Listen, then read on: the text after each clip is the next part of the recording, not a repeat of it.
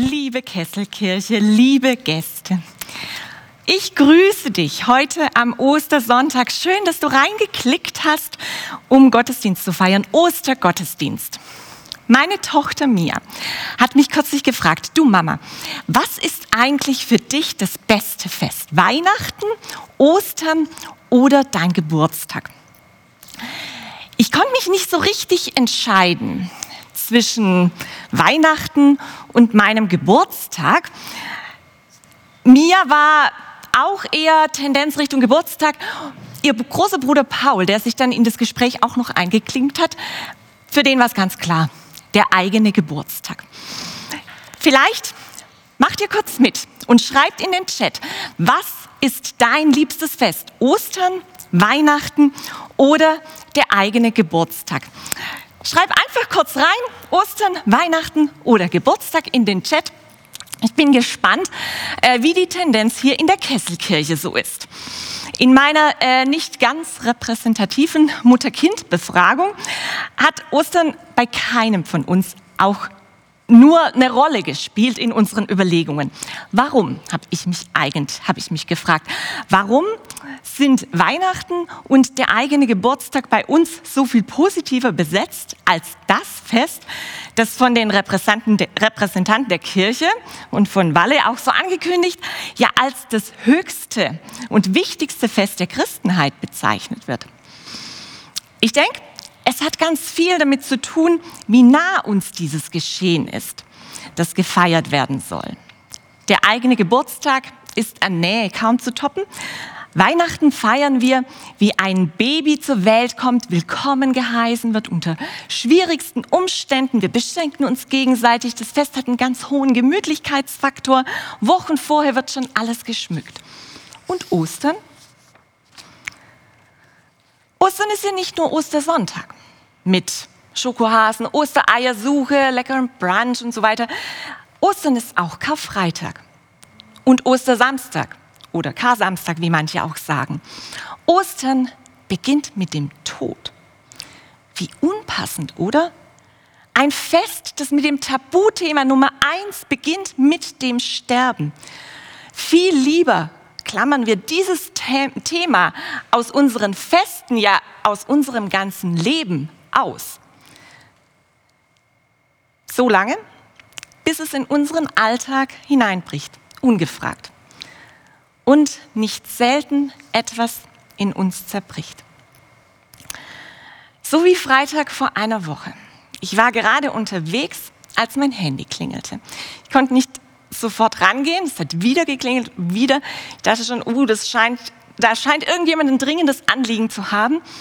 Und als ich dann endlich rangehen konnte, höre ich meinen Mann sagen, Mimi, du musst sofort heimkommen, unser Kater Emil ist tot. Ich weiß nicht, ob du ein Haustier hast oder jemals eins besessen hast. Ich hatte nie eins, als Kind zumindest nicht, ähm, aber unser Sohn wünschte sich schon ewige Zeiten ein Haustier. Und letztes Jahr sind meinem Mann und mir irgendwann die Argumente ausgegangen, warum wir keins haben sollten. Also haben wir lange recherchiert und überlegt, welches Tier in unsere Familie denn passen würde. Und im September sind Emil und Eddie bei uns eingezogen. Ihr seht sie hier im Bild. Der Eddie mit der Augenklappe, der kleine Pirat, und sein Bruder äh, der, habe ich es richtig gesagt, der Emil mit der Augenklappe, der Eddie, sein Bruder, grau getigert, was ich alles gelernt habe über Katzen im letzten halben Jahr. Äh, und das sind übrigens zwei Kater. Aus dem Tierheim haben wir sie bekommen. Und die beiden haben sich in unser Leben geschlichen, in alle Bereiche waren sie dabei, mittendrin und in unser Herz. Ich weiß nicht, wie oft Paul im letzten halben Jahr gesagt hat, Mama, das war die beste Anschaffung ever. Emil und Eddie, diese beiden Kater, sind Teil unserer Familie geworden. Für unsere Kinder waren sie wie kleine Brüder. Auf unserer Weihnachtskarte mussten sie mit drauf sein, natürlich. Und wenn Paul und Mia von der Schule heimkamen, wurden zuerst die Kater begrüßt, bevor vielleicht die Mutter dann auch mal noch ein Küsschen gekriegt hat. Und dann klingelt das Telefon und alles ist anders. 15 Minuten davor habe ich das Haus verlassen. Wir wissen gar nicht genau, was passiert ist. Vermutlich wurde der kleine Emil angefahren. Unsere Nachbarin hat ihn gefunden mit einer Kopfverletzung und da hat er aber schon nicht mehr gelebt. Ich habe geweint um dieses kleine Tier, das nicht mal ein Jahr alt werden durfte. Und ich habe geweint um unsere Kinder, denen ich das Leid und den Schmerz, den so ein Verlust mit sich bringt, nicht ersparen konnte. Verlusterfahrungen sind Teil unseres Lebens und unendlich schwer auszuhalten.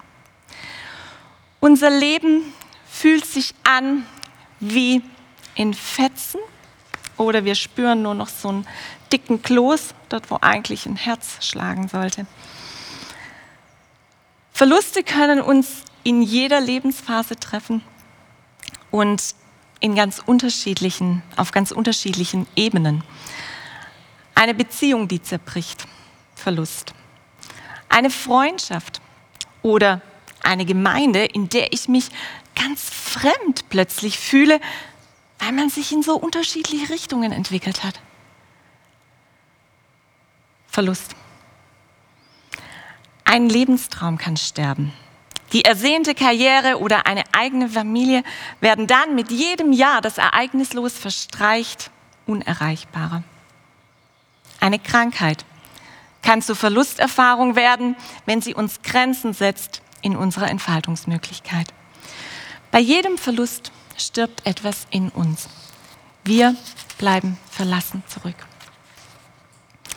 Unser Predigtext für heute fängt genau da an, beim Verlust, mitten in der Trauer und in der Verzweiflung.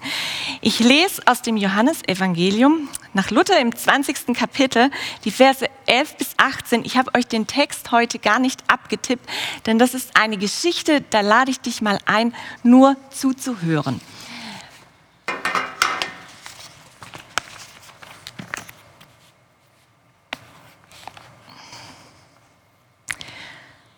Maria aber stand draußen vor dem Grab und weinte. Als sie nun weinte, schaute sie in das Grab und sieht zwei Engel in weißen Gewändern sitzen, einen zu Häupten, den anderen zu den Füßen, wo sie den Leichnam Jesu hingelegt hatten. Und die sprachen zu ihr, Frau, was weinst du? Sie spricht zu ihnen, Sie haben meinen Herrn weggenommen und ich weiß nicht, wo Sie ihn hingelegt haben. Und als sie das sagte, wandte sie sich um und sieht Jesus stehen. Und weiß nicht, dass es Jesus ist, spricht Jesus zu ihr Frau. Warum weinst du? Wen suchst du? Sie meint, es sei der Gärtner und spricht zu ihm, Herr, hast du ihn weggetragen? So sage mir, wo du ihn hingelegt hast. Dann will ich ihn holen. Spricht Jesus zu ihr, Maria. Da wandte sie sich um und spricht zu ihm auf Hebräisch Rabuni, das heißt Meister. Spricht Jesus zu ihr, rühre mich nicht an, denn ich bin noch nicht aufgefahren zum Vater. Geh aber hin zu meinen Brüdern und sag ihnen, ich fahre auf zu meinem Vater und zu eurem Vater, zu meinem Gott und zu eurem Gott. Maria von Magdala geht und verkündigt den Jüngern, ich habe den Herrn gesehen und das hat er zu mir gesagt. Anhand von drei Punkten möchte ich mit euch durch diesen Text gehen. Den Verlust beweinen, richtig sehen und einen neuen Weg wagen. Vielleicht wirst du schon ein bisschen ungeduldig, wann jetzt dann endlich mal die Osterbotschaft kommt. Das mit dem Leben und mit der Hoffnung. Du musst dich noch ein bisschen gedulden, tut mir leid. Und es ist schwer, denn wir wollen unangenehme Zustände nicht so gern lange aushalten. Wir wollen lieber tapfer sein, das Positive sehen, nach vorne denken, weitergehen. So haben wir das gelernt. Trauer braucht aber Zeit und die Auseinandersetzung mit dem Verlust. In unserem Text werden jetzt zwei Begegnungen berichtet, die die weinende Maria da am Grabe hat. Beide beginnen mit der Frage, Frau, was weinst du? Warum weinst du? Ist das nicht offensichtlich? Ich bin an dieser zweifachen Frage hängen geblieben. Warum weinst du? Was ist dein Verlust? Jesus schiebt noch eine Frage nach. Wen suchst du? Wen hast du verloren?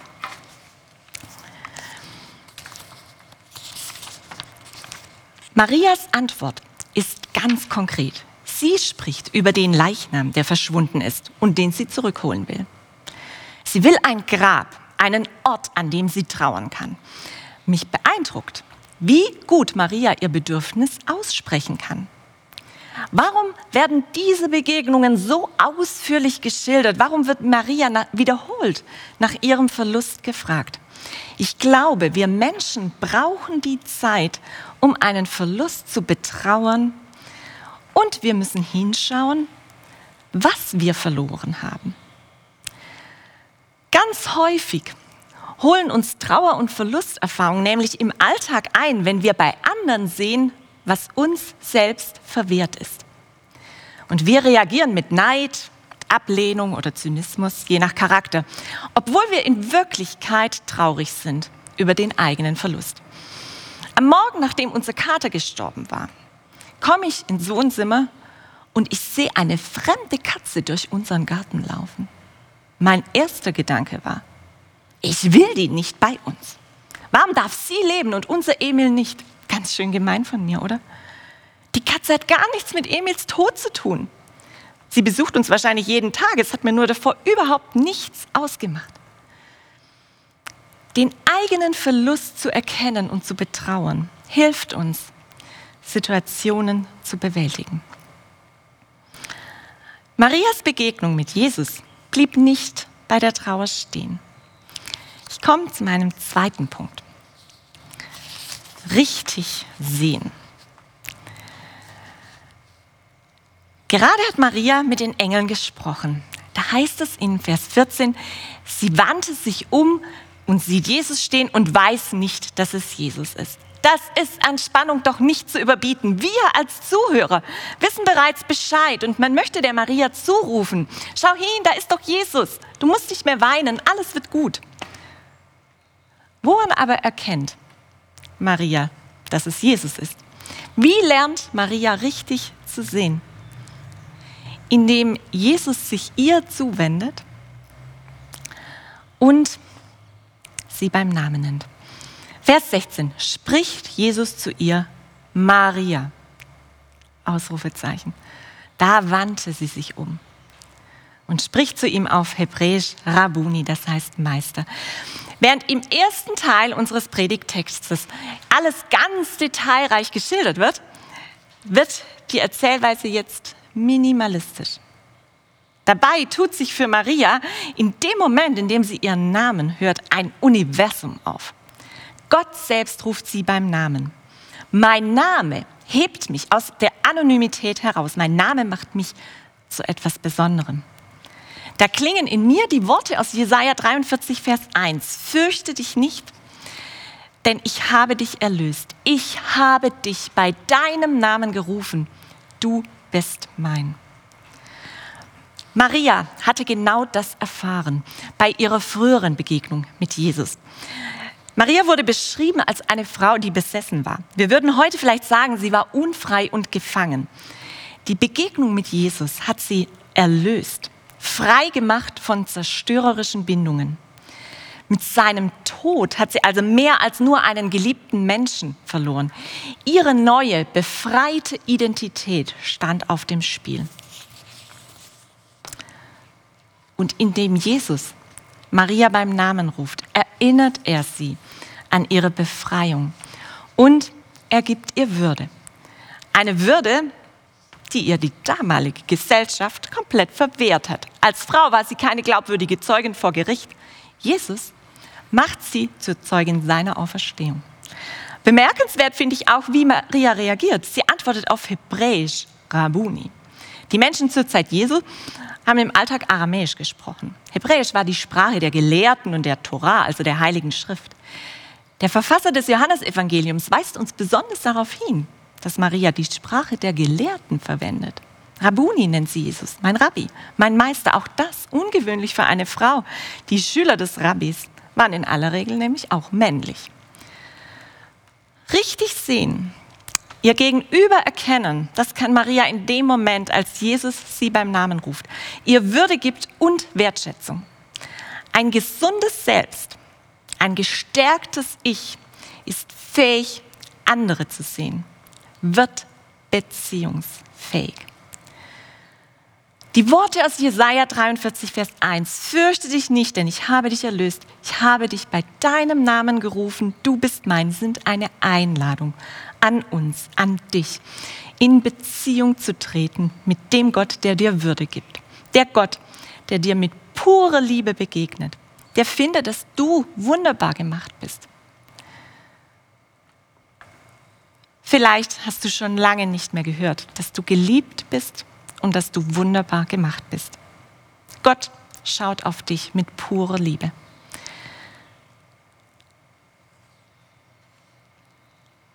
Das ist nicht das Ende der Geschichte. Marias Begegnung mit Jesus geht weiter. Im Moment des Erkennens hat Maria den Impuls, Jesus an sich zu drücken und ihn festzuhalten. Im Matthäus-Evangelium wird geschildert, wie sie vor Jesus niederfällt und seine Füße umfasst.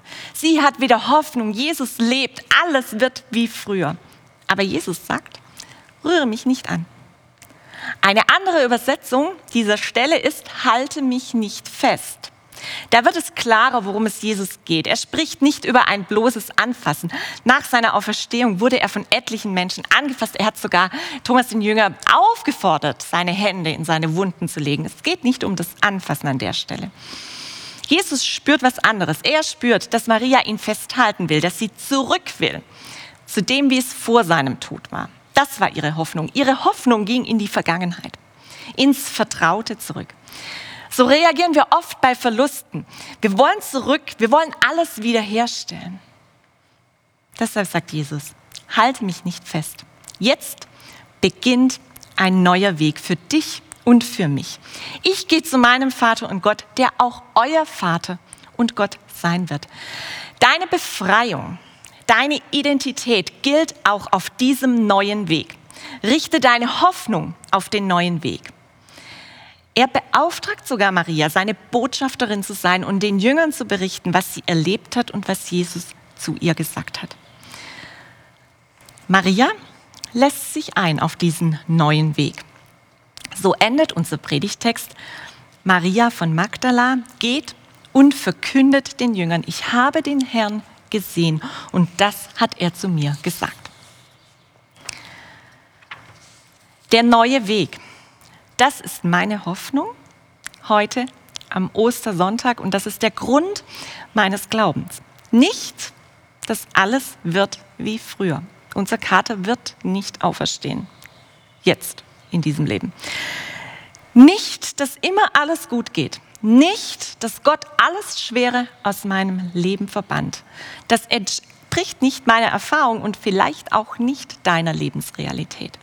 Meine Hoffnung an Ostern und der Grund meines Glaubens ist, dass Gott mir nahe ist und mit mir weitergeht, wenn ich Verlust erleide.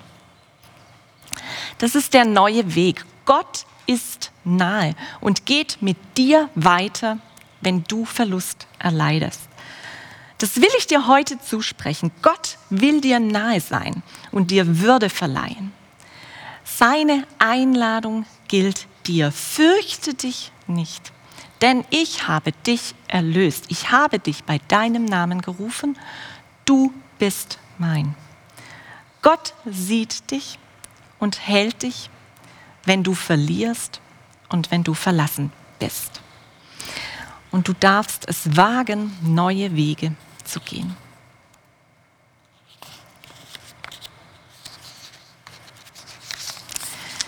Zwei Ideen möchte ich dir am Ende dieser Predigt noch weitergeben, wie das, worüber ich gesprochen habe, auch praktisch werden kann. Wie kann ich denn meinen Verlust beweinen, wenn ich nicht mehr weinen kann oder auch irgendwann nicht mehr weinen will? Schreib deinen Verlust als Klage auf.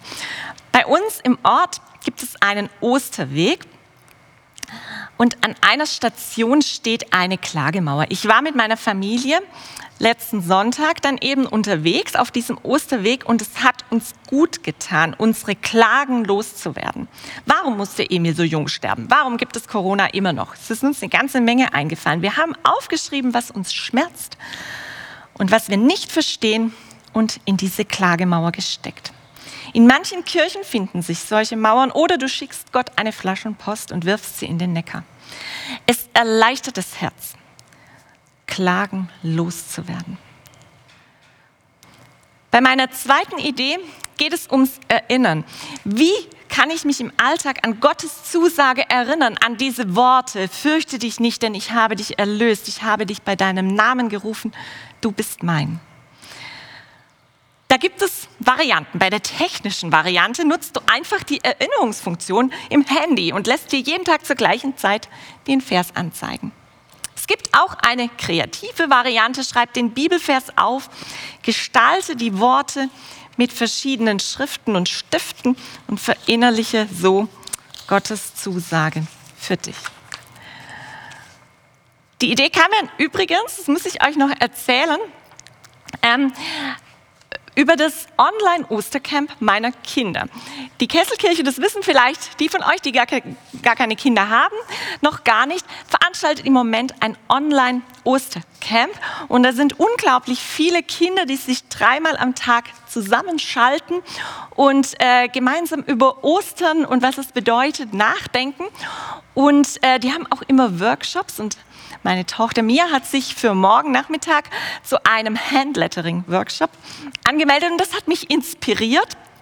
Da lernt sie verschiedene Schriften. Sie hat schon ein Paket bekommen mit äh, den ganzen Materialien, mit besonderem, mit einem besonderen Stift auch noch. Ich werde da morgen über die Schulter gucken. Das äh, gefällt mir nämlich. Und ähm, und das ist eine tolle Möglichkeit, diese Zusagen Gottes auf so eine kreative Weise nochmal zu verinnerlichen. Ähm, das wollte ich einfach noch kurz loswerden, weil ich das so toll finde, dass auch unsere Kinder so ihr ganz eigenes Programm haben, ihr eigenes Ostern. Mir bleibt nur noch am Ende zu sagen, ich wünsche dir frohe Ostern. Lass uns den Gott feiern, der nahe ist und mit uns weitergeht, auch wenn wir Verlust erleiden. Frohe Ostern. Oh.